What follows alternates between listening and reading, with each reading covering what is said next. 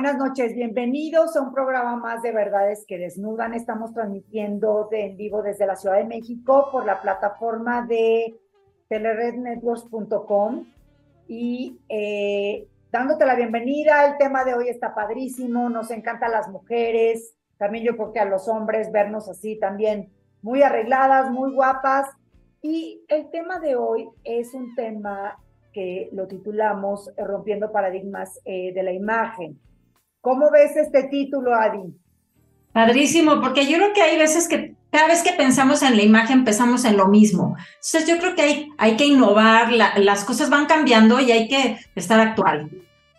Exactamente. Y hoy nos acompaña, sí podría decir que una experta, nosotros, tanto Adi como yo la conocemos ya desde hace tiempo y hemos visto su evolución, hemos visto ese éxito y ella es Jessie Ortiz, ella es licenciada en Ciencias de la Comunicación por la Universidad, ya se me movió esto rápidamente, perdón, perdón, ¿eh? Ya me todo, eso pasa cuando hacemos los programas en, en vivo. Pero ya estoy aquí otra vez. ¿ok?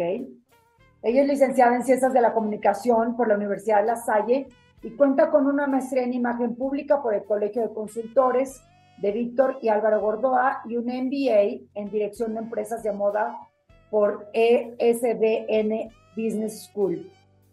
Eh, desde el 2012 está acreditada como asesora de imagen y personal, y personal shopper por el Instituto de Diseño de Imagen, Professional IDIP y como consultora en responsabilidad social por el Centro Mexicano para la Filantropía. Jess ha tomado más de 30 cursos relacionados en diferentes rubros como estrategia de negocios, liderazgo, imagen física y para empresas, herramientas de gestión de responsabilidad, normas ISO, etcétera, etcétera. Y colaboró por dos años como columnista en temas de responsabilidad social en la revista Extreme Secure y por siete años fue socia fundadora y directora general de la empresa Citru Imagen. En 2018 dirigió y fue conductora de la primera temporada del proyecto México también es moda, con Materializando Sueños Films, y que es un canal orientado a promover el consumo de moda local, diseñadores mexicanos emergentes.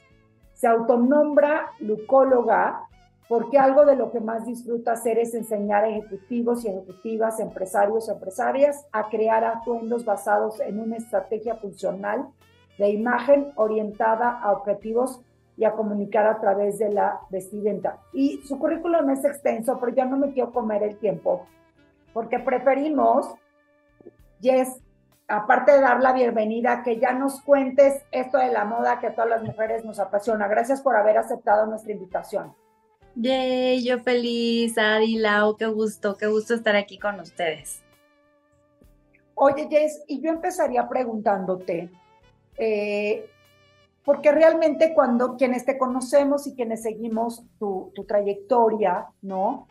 El estilo y lo que tú enseñas tiene una forma muy peculiar porque el combinar las texturas, los colores, este, formas, quizá para quienes somos conservadoras sale un poquito de lo, de lo que estamos acostumbrados.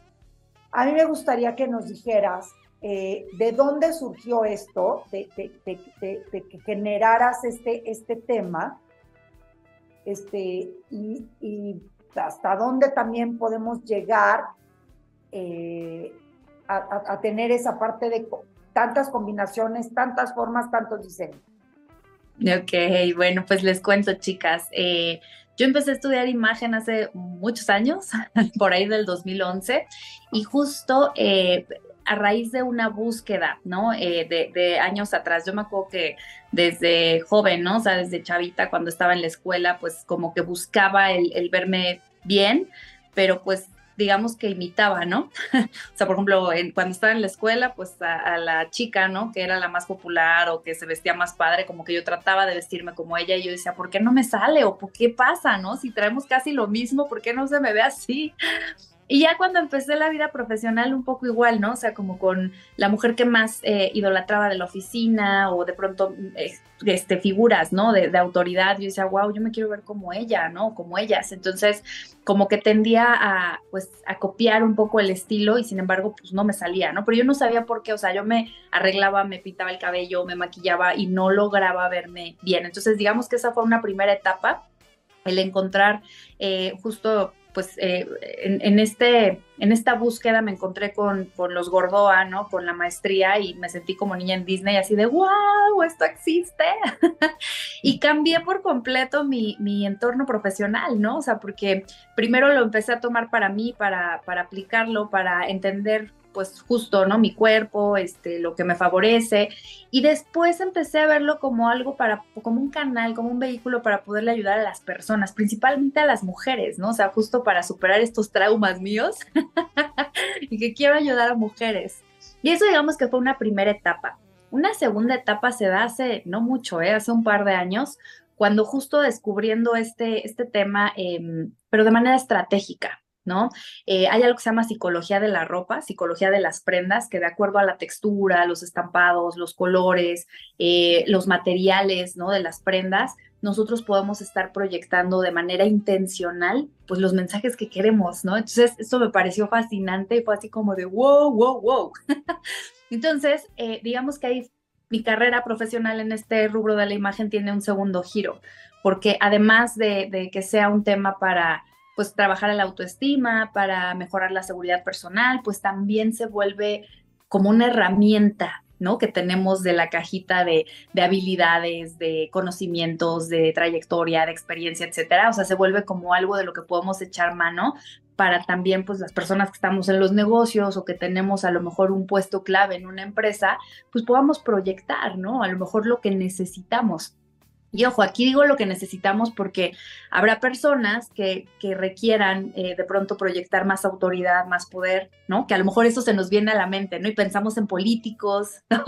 Pero no necesariamente, o sea, hay gente que incluso, por ejemplo, por sus facciones, porque esto también tiene que ver con el rostro, con la psicología de lo que nuestra pues nuestro rostro, nuestra cara, la estructura que tenemos, pues está proyectando. Entonces, por ejemplo, me acuerdo mucho de, de una persona que tenía las facciones muy, muy rudas, ¿no?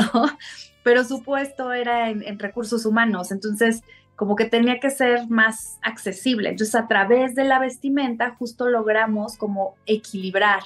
O al revés, también en algún momento trabajé con un muchacho muy joven que lo pusieron en un puesto gerencial con gente a cargo de, ¿sabes? O sea, este chico tenía menos de 30 años y a su cargo tenía gente que tenía mucho tiempo en la empresa de cincuenta y tantos años, 60 años, y entonces a él lo vean como, ay, tú chavito, ¿qué me vas a venir a mí a, ¿no? A decir qué tengo que hacer, que a ti te pusieron, ¿no? entonces justo con él la estrategia fue empoderarlo, ¿no? O sea, que se notara su liderazgo, que se notara al final del día él se ganó su puesto, era una persona que era súper inteligente, pero justo las, las personas al verlo de primera vista, ¿no? O sea, como que pensaban, hmm, ¿de quién será hijo? ¿No?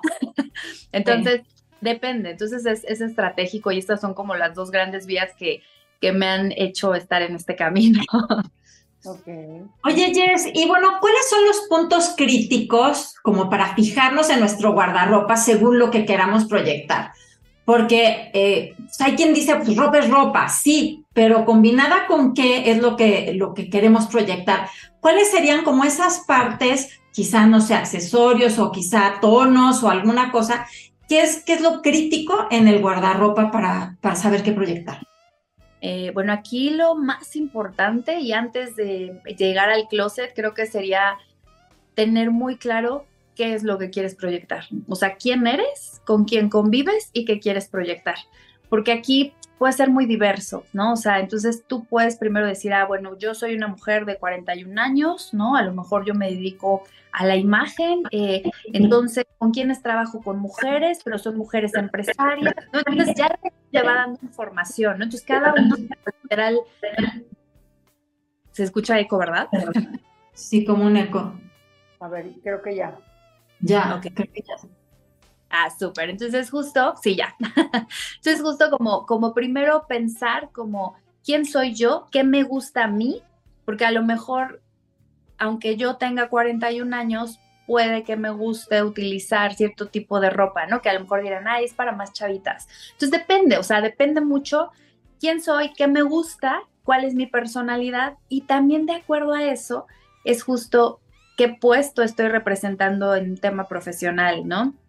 Con qué personas convivo, cómo se visten estas personas con las que convivo, porque yo puedo ser muy jovial o muy sexy o muy conservadora, o sea, depende, pero si yo las personas con las que convivo de pronto es un polo completamente opuesto, pues puede que yo cree una barrera, ¿saben? Eh, invisible de comunicación. Entonces, también mi ropa y el cómo elijo vestirme va mucho en función de con quién estoy conviviendo y qué les quiero causar, ¿no? O sea, qué quiero que, que estas personas piensen de mí, qué quiero proyectarles. Entonces, digamos que esas son como dos grandes claves a tener en consideración para ver precisamente del closet. Entonces, eso nos empieza a dar pistas. Si a lo mejor yo convivo con personas que son muy formales, ¿no? Y a lo mejor pues están en trajes sastres, se mueven a lo mejor en temas corporativos o a lo mejor, ¿saben? O sea, como, como este tipo de, de situaciones que son más estructuradas, pues entonces mi lenguaje no verbal también tiene que ser estructurado. Si no, insisto, vamos a chocar. Si yo llego a lo mejor, no sé, con muchos colores o con prendas que son a lo mejor mucho más informales o casuales, o llego con el cabello morado, por poner un ejemplo, ¿no? Entonces, aquí, pues la idea es que, que, que nos mimeticemos de cierta manera para que entonces inconscientemente la gente me empiece a ver como, ah, es una de las nuestras, ¿no? o al revés, o sea, gente que trabaja con gente muy joven o con que está en un ámbito creativo, ¿no? O sea, a lo mejor una agencia de publicidad, por ejemplo. Si yo llego como, como representante de una agencia de publicidad o de medios o de algo, insisto, que sea como algo muy creativo y llego con un traje sastre gris, pues de pronto va a ser como de inconscientemente, como de, mmm, me hace ruido, ¿no? Esta niña, como que, hmm, como que se me hace que esta agencia no es tan pro, ¿no? ¿Saben? O no son tan creativos o no son tan disruptivos. Entonces, Ahí más bien como que depende. Y entonces ya con esta información llegar al closet y ya poder ver qué tengo yo. ¿Qué tengo yo hoy que me sirva para poder proyectar esto que yo deseo a las personas con las que yo eh, convivo o las que más me importan, ¿no? Sobre todo. Entonces, lo ideal es tener una estrategia de imagen y ya sobre eso como ir poniendo check. Digamos que esa sería como una primera parte de ver qué tenemos en el closet. La segunda parte es prendas que te representen hoy. Y está bien interesante, chicas, porque cuando yo voy a los closets de mis clientes, hombres y mujeres, ¿eh? muchas veces de pronto, como que al estar revisando la ropa, como en estos programas de Estados Unidos, no sé si se acuerdan el de no te lo pongas y cambia mi luz y cosas así. Llego y reviso y de pronto así, ¿no? Como la sudadera de la universidad, no sé qué, y yo, ¿por qué está esto aquí? No, porque me daba buena suerte cuando yo era porrista y yo así de, Ok, ¿cuándo eras porrista? Cuando estaba en la universidad. Ok, ¿hace cuánto fue eso? Ah, sí, hace 32 años. ¿No? Y es como de wow, wow. ¿Y te la pones? No, es de recuerdo. Entonces, las cosas que son de recuerdo, que son de, saben, a lo mejor que tenemos, pues por un tema más emocional, se vale tenerlas, sí, pero aquí la recomendación es que no esté en la rotación normal del closet, sino a lo mejor que esté junto en la cajita con los peluches, con las cartas, ¿no? Con regalos, con recuerdos. Recuerdos. Sí, o sea, pero no la yo, también ropa que, te, que no te queda, ¿no? O sea, a lo mejor esto es muy característico de, las mujeres, o sea, más que de los hombres. Para cuando adelgace, para cuando engorde, para cuando vuelva a la moda. Tal cual. Para cuando baje de peso. Si en este momento estás en un proceso de pérdida de peso, está increíble. Saca las cosas del closet que no te quedan hoy y entonces ponlas en una maleta, a lo mejor en una parte del closet, ¿no? Este, en una bodeguita, en algún lugar. Y ya cuando tú sepas que ya llegaste a esa talla, entonces ya las recuperas. Pero tenerlas en tu rotación normal, psicológicamente, eh, el cerebro dice, no me queda mi ropa. Porque si tú intentas ponerte una blusa, un blazer, un vestido y no te cierra, te, te queda apretado, inconscientemente tu cabeza dice, es que no me queda nada de lo que tengo. Y te caes en poner lo mismo y lo mismo. Entonces, básicamente esas serían las recomendaciones para el closet. Ok. Oye, Jess, y hablando un poco de esta parte de los colores, ¿no? Eh, ¿Hasta cuánto? O sea, entiendo que, ok, no es lo mismo traer una blusa formal verde, por decirte algo, que a lo mejor algo más locochón en verde. ¿Hasta cuántos colores eh, se permite combinar sin caer en lo ridículo y que no te veas como caja fuerte, ¿no? Este, ¿Tienes alguna eh, número establecido o todo se vale? ¿Cómo está el tema? Aquí también depende mucho de la personalidad, ¿no? O sea, el estilo de la persona y volvemos un poco a la estrategia, ¿no? Pero, por ejemplo, digamos que una, una regla sería máximo tres, máximo cuatro colores, ¿no? O sea, independientemente del estilo, creo que cuatro podría ser un buen número. Ya más de cuatro puede ser un riesgo, ¿no? Porque justo de pronto puede, puede ser un look que si está muy bien llevado se puede ver muy creativo y muy interesante pero el riesgo es que si de pronto no está tan bien llevado, se pueda ver pues raro, ¿no? Ajá, y en vez de verse cool o de, ay, wow, qué glamurosa, ¿no? O wow, este, qué, qué look tan interesante, se puede ver como, wow, qué look tan, no sé, tan raro, tan ridículo, ¿no? Entonces, tres, cuatro colores es una buena idea. A lo mejor también interviene en qué situaciones. Por ejemplo, si son situaciones formales, un color que sea como el toque de acento, ¿no? Que le dé al look a lo mejor ese, ese, pues sí, esa chispa, ¿no? Ese está cool. Si a lo mejor es una situación más casual, dos colores puede ser una buena idea, ¿no? También depende mucho los porcentajes. Hay una, una regla de los porcentajes en la cual, por ejemplo, tú puedes meter a lo mejor dosis de color, pero si son en porcentajes bajitos, vamos a pensar que un atuendo es un 100%, ¿no? Pensando en, en top, bottom, es decir, top, la parte superior, bottom, la parte inferior, puede ser una blusa, un pantalón, a lo mejor me pongo una sobreprenda, a lo mejor accesorios, uñas, eh, a lo mejor este, eh, la bolsa, ¿no? Los zapatos. Entonces, todo eso va sumando. Pero entonces, por ejemplo, si mis zapatos son de color, vamos a pensar que traigo un outfit, eh, un pantalón gris con una blusa roja, y me pongo unos zapatos fuchsia. Cool, está bien. Es una buena dosis. Si le pongo un blazer a lo mejor negro, si mi bolsa es también una bolsa de color neutro, ¿saben? Entonces, aunque yo tengo dos piezas que son de, de color y puede ser un color intenso, se neutraliza si el mayor porcentaje de mi look es neutro. Pero al contrario, ¿no? Si mi pantalón fuera el fuchsia y mi blusa la roja, ¿no? O sea, dos piezas nada más, pero en un gran porcentaje. Y aunque yo traiga las uñas a lo mejor con, ¿saben? A lo mejor el esmalte francés o traiga los zapatos eh, beige, ¿no? Y la bolsa negra, o sea, ¿saben? Aunque los demás detalles sean neutros, como dos piezas muy grandes, ¿no? Un gran porcentaje tienen color, entonces ahí el mensaje cambia. Entonces también depende mucho de la situación. Si la situación es más formal, creo que en pequeñas dosis, en pequeños porcentajes, una pieza está bien o dos máximo, si a lo mejor estamos en, un tema más relajado, en un tema más creativo, sí podemos meter un poco más de color.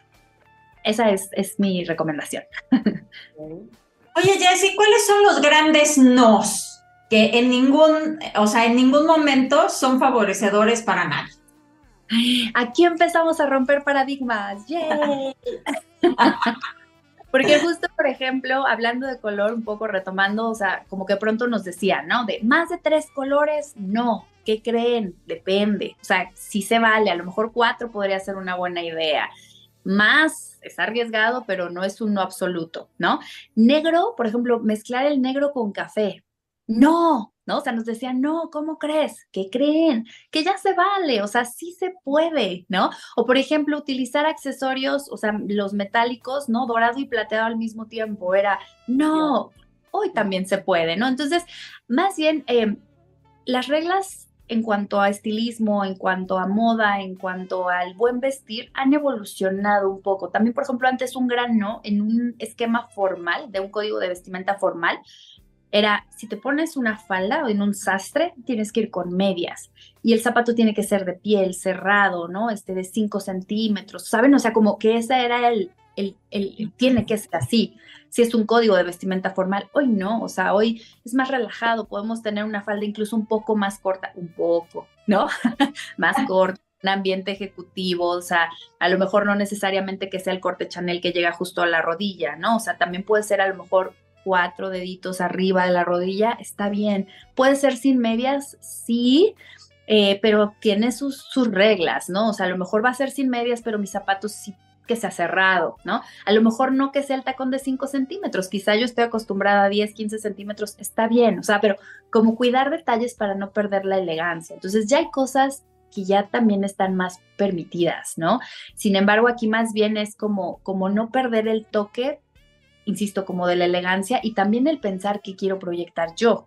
siempre, en todo momento. Y aquí, Jess, entraría yo creo que también el, la parte, o más bien es pregunta, ¿tú, ¿la edad importa o no importa? Ese también es un paradigma. que de pronto. Pues dale, dale. ¡Ay, qué bueno! no, ¡Qué suerte! ¿No? De el cabello largo después de los 30 ya no aplica, ¿no? Eh, a lo mejor justo utilizar faldas arriba de la rodilla, después de los 30 ya no aplica. El, ¿saben? O sea, el, utilizar esmalte de colores estridentes o de un color simplemente este, después de los 30 ya no aplica. ¿Qué creen? que no, ya, ya nos hemos relajado. Al final del día también Em, digamos que cada vez somos más longevos, ¿no? Entonces, hoy hablamos de 30, pues la verdad es que 30 es, alguien muy joven, ¿no? Yo me acuerdo, no sé si a ustedes les pasó, chicas, que cuando éramos más jóvenes, cuando éramos chavitas, ¿no? De pronto decíamos, ay, ese señor de treinta y tantos me está tirando la onda, ¿no? Y tú a lo mejor chavita de 20. Pues hoy no, hoy ese señor de 30 es un chavo, ¿no? Claro. Y, o por ejemplo, mi abuelita, yo me acuerdo que tenía como cuarenta y tantos y ya estaba así con su zapatito flexi, ¿no? Este, su, su, falda debajo de la rodilla, la base, ¿no? Que era muy típica de las abuelitas el hacerse permanente, ¿no? O sea, entonces como, como ya muy, mood, muy abuelita, ¿no? Entonces, hoy no, iba a estar una mujer de 46 años, de 50, de 60 y, y la ves, ¿sabes? O sea, como una mujer joven, ¿no? O sea, entonces eso también ha cambiado un poco las reglas en cuanto al buen vestir, porque por ejemplo antes decían después de los 30 ya no te puedes poner una minifalda, hoy puedes tener 60 y ponerte una minifalda, sí, claro que no la vas a llevar igual que una chavita de 18, ¿no? Pero sí se vale, solamente aquí, insisto, ajustando detalles, ¿no? Para que obviamente se vea un look bonito, que se vea un look sofisticado, elegante, ¿no? Entonces, a lo mejor, no sé, pensando en este look de minifalda, ¿no? Por poner un ejemplo. Mientras que una chica de 18 años se lo pondría con un top, pegadito ¿no? Este, a lo mejor un strapless eh, en colores a lo mejor más fuertes, con unas plataformas, por poner un ejemplo, pues a lo mejor una mujer de 60 sí lleva su minifalda, pero con una bota súper padre de, de, punta, ¿no? O sea, una bota larga que le llega a la rodilla o justo debajo de la rodilla, ¿no? A lo mejor con una camisa, ¿no? O una blusa de seda, ¿saben? O sea, obviamente un peinado, un maquillaje muy neutro, muy elegante, o sea, entonces como esos pequeños detalles son los que nos van permitiendo jugar. Entonces, no hay prendas prohibidas, no hay no hay como de, no, no, si ya tienes esta edad ya no, o sea, no, ya, ya somos más abiertos. Más bien, creo que, insisto, el, tema también es no perder de vista lo que tú quieres proyectar, ¿no? O sea, como que es tenerlo muy claro, porque si hay una línea muy delgada, hay un estilo que se llama seductor, que es un estilo muy sexy, ¿no? O sea, que le gustan las transparencias, le gusta mostrar piel. Entonces, justo, por ejemplo, me, preguntaban hace poco, oye, pero por ejemplo, yo soy seductora, o sea, ¿se vale que yo a esta edad pueda utilizar transparencias? Claro que se vale, minifaldas, transparencias, este, sí, pero muy cuidado para que se vea elegante y no te sientas expuesta, ¿no? O sea, y no te sientas como que justo eh, que te están volteando a ver como, wow, wow, wow, ¿qué está pasando? ¿no? Entonces al revés, o sea, que te vean como, wow, qué guapa. Entonces, sí, definitivamente la edad, no, no hay edad este, ya para, para utilizar ciertas prendas, más bien es el cómo lo haces, ¿no? Y chicas, o sea, al final también eh, eh, esto de la edad, eh, me he encontrado en este tiempo con muchas alumnas que me dicen, es que a mi edad ya para qué, ¿no? O sea, como que muchas veces pensamos eso. Y es como de, pero ¿de qué hablas? ¿No? O sea, te quedan como, no sé, si vemos el promedio de vida, eso me lo han dicho personas de 50, 60 y yo, te quedan fácil 20, 30 años de vida, o sea, ¿en serio me estás preguntando que ya para qué? ¿No? Entonces, yo creo que no importa la edad que tengas, o sea, puedes tener 80, puedes tener la edad que, que sea, pero creo que siempre el buscar verte bonita y sentirte bien, sobre todo eso, eh, aquí quiero abrir un paréntesis, también va muy enfocado a la imagen, la vemos como algo muy externo y este también es un paradigma que quiero romper esta noche con ustedes, chicas. Lo vemos como algo muy externo, pero también es algo interno que te influye. Si tú a ti misma te ves bien, te gusta lo que ves en el espejo, ¿no? O sea, aunque no salgas de tu casa, porque ese también es otro paradigma, ¿no? De, a raíz de pandemia mucha gente hace home office Entonces, como de, ¿para qué me arreglo si no salgo? ¿Para qué me arreglo ya a esta edad? ¿No? Este, ¿para qué me arreglo? ¿No? O sea, si, si no veo a nadie, no importa. La persona más importante te está viendo y eres tú.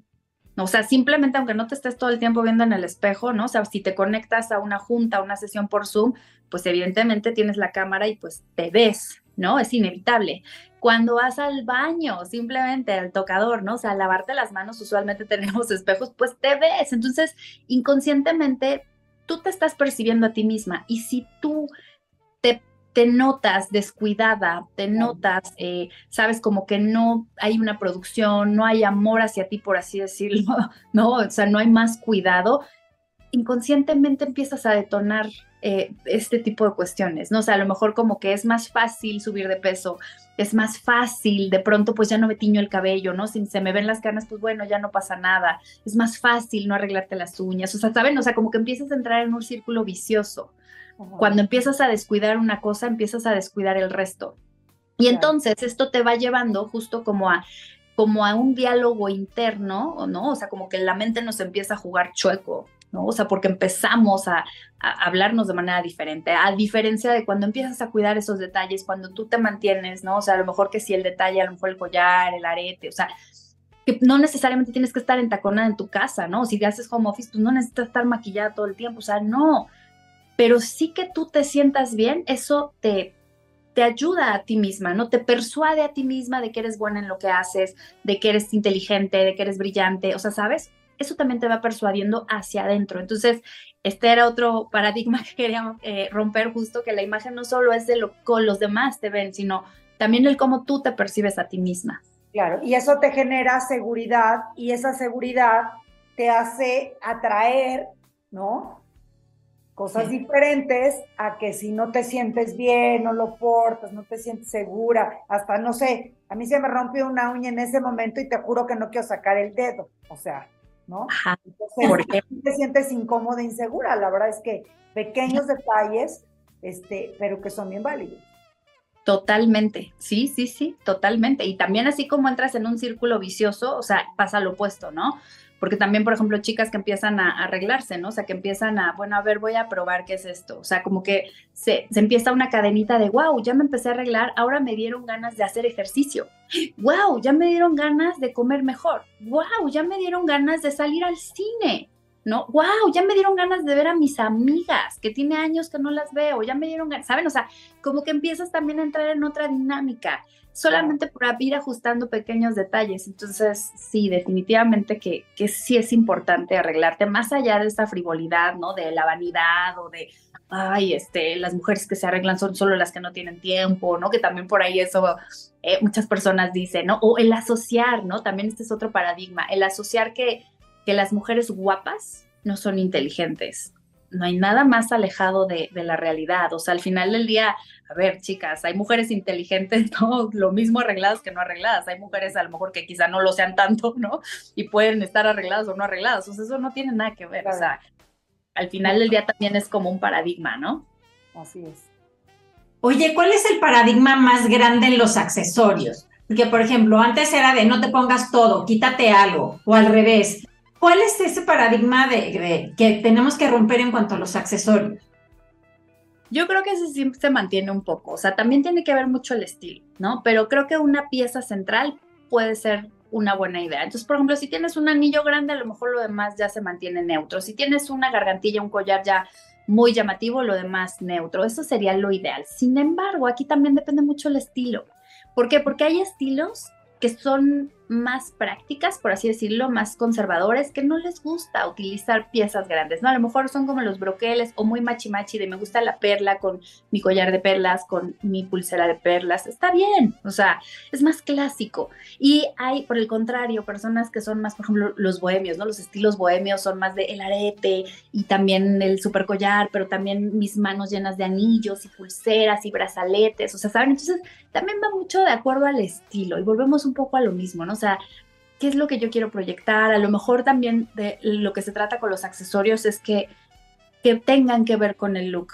Porque, por ejemplo, si yo me puedo poner em, a lo mejor sastrería y me pongo accesorios de madera, ¿no? O sea, saben como cueritos, es como de, no tiene nada que ver, ¿no? Entonces, creo que más bien en accesorios hay que cuidar que tenga que ver, como que todo comunique lo mismo básicamente. Y, una pieza central, creo que eso siempre también es como, si a lo mejor no tenemos como mucha idea, vete por lo seguro, una pieza central y ya está. Ok, oye Jess, y eh, eh, una última pregunta. ¿Qué hay de los sombreros, las gorras y esto? Te pregunto porque hace ratito andaba yo en el centro comercial, ¿no? Y estaba yo este, caminando ahí en las tiendas y veo a una muchacha con un sombrero blanco padre, con aquí como con un diseño padre, ¿no? Y yo dije, o sea, ya era tarde, ya estaba yo, o sea, tarde lluviosa. Pero yo dije, bueno, si ella se siente bien, estaba bien padre su sombrero, ¿no? Y dije, y aprovechando este programa, pues yo creo que se vale, ¿no? Si ella se siente bien, si no, no hay tema, o en qué momento sí o en qué momento no un accesorio como un sombrero. Fíjate que justo también va muy enfocado al estilo y la personalidad, ¿no? Porque originalmente un sombrero, ¿cuándo lo usamos? Pues justo a lo mejor para cubrirnos del sol, ¿no? O sea, cuando salimos de día, ¿no?